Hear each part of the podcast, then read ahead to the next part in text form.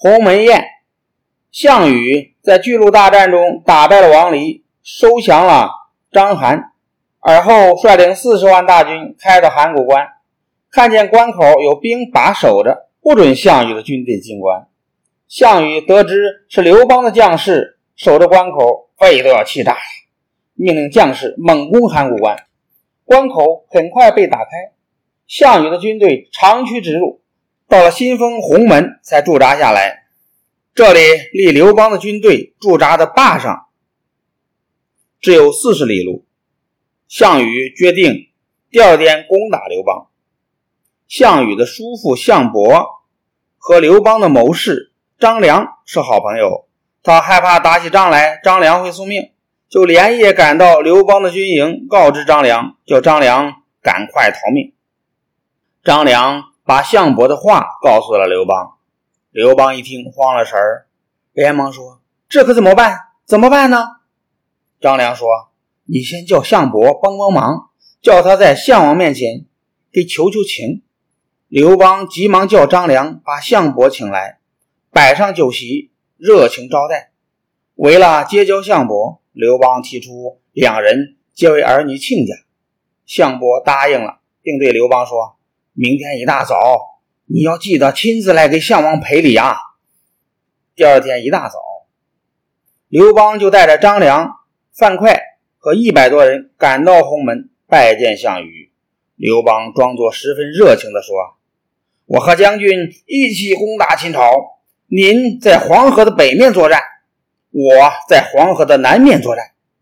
没想到我能侥幸先打进关中，攻破咸阳。”今天有机会和将军见面，真是件令人高兴的事儿。听说有些小人在您面前挑拨我和您的关系，请将军千万别听信这些话呀。项羽是个直性子的人，见刘邦这样可怜兮兮的，怒气很快就烟消云散了。项羽叫人摆上酒席，举杯劝刘邦喝个痛快，态度是越来越和气。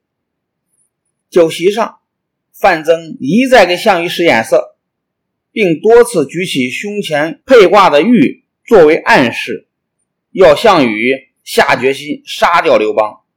项羽默不作声，好像没看见一样。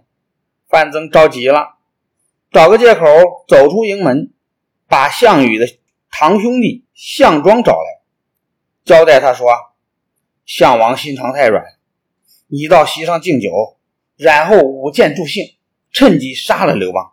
项伯见项庄在宴席前不怀好意的舞起剑来，害怕刚接的亲家刘邦吃亏，也拔出宝剑说：“一个人舞剑没有两个人来劲儿，我也来。”借舞剑的机会，用身子护着刘邦，与项庄对舞起来。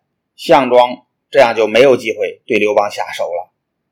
张良眼见形势危急，就找个机会溜了出去，对范哙说：“宴会上，项庄拔剑起舞，总想对沛公下黑手。”范哙听了，急得大喊：“我去同他们拼了！”他带上宝剑和盾牌，赶到帐前，把几个阻拦的卫兵撞倒，怒目圆睁地冲了进去。项羽看到冲进来一个怒容满面的人。急忙按住剑把，喝声问道：“你是什么人？”张良急忙上前解释说：“他是沛公的车夫范哙，一定是肚子饿了。”项羽用赞赏的口气说：“好一个壮士！快赏给他一斗酒，一只猪腿。”项羽看了范哙一会儿，越发觉得这个人豪壮，说：“壮士还能喝酒吗？”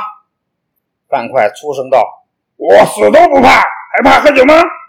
当初楚怀王跟大家有约，谁先打败了秦军，攻破咸阳，谁就做王。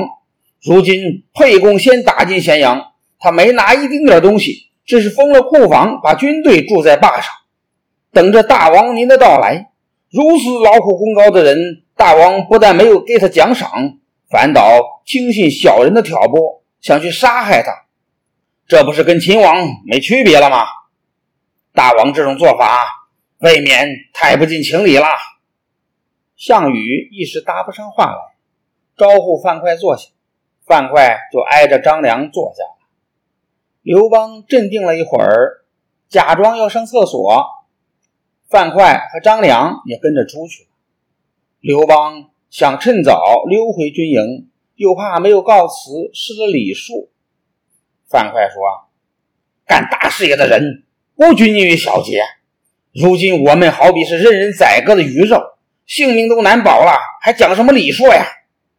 于是刘邦就先走了。刘邦走后，张良在外边等了好一会儿，估计刘邦已经到达军营了，才进去对项羽道歉说：“沛公酒量小，今天喝多了，不能当面来向大王辞别。他嘱咐我奉上白璧一双，敬献给大王；玉杯两只，送给亚父。”项羽接过白璧，放在了席位上。范增气得把玉杯扔在地上，就用宝剑劈碎，叹着气说：“哎，真是没用的人呐！不值得让我为他操心。将来争夺项王天下的人，一定是这个刘邦。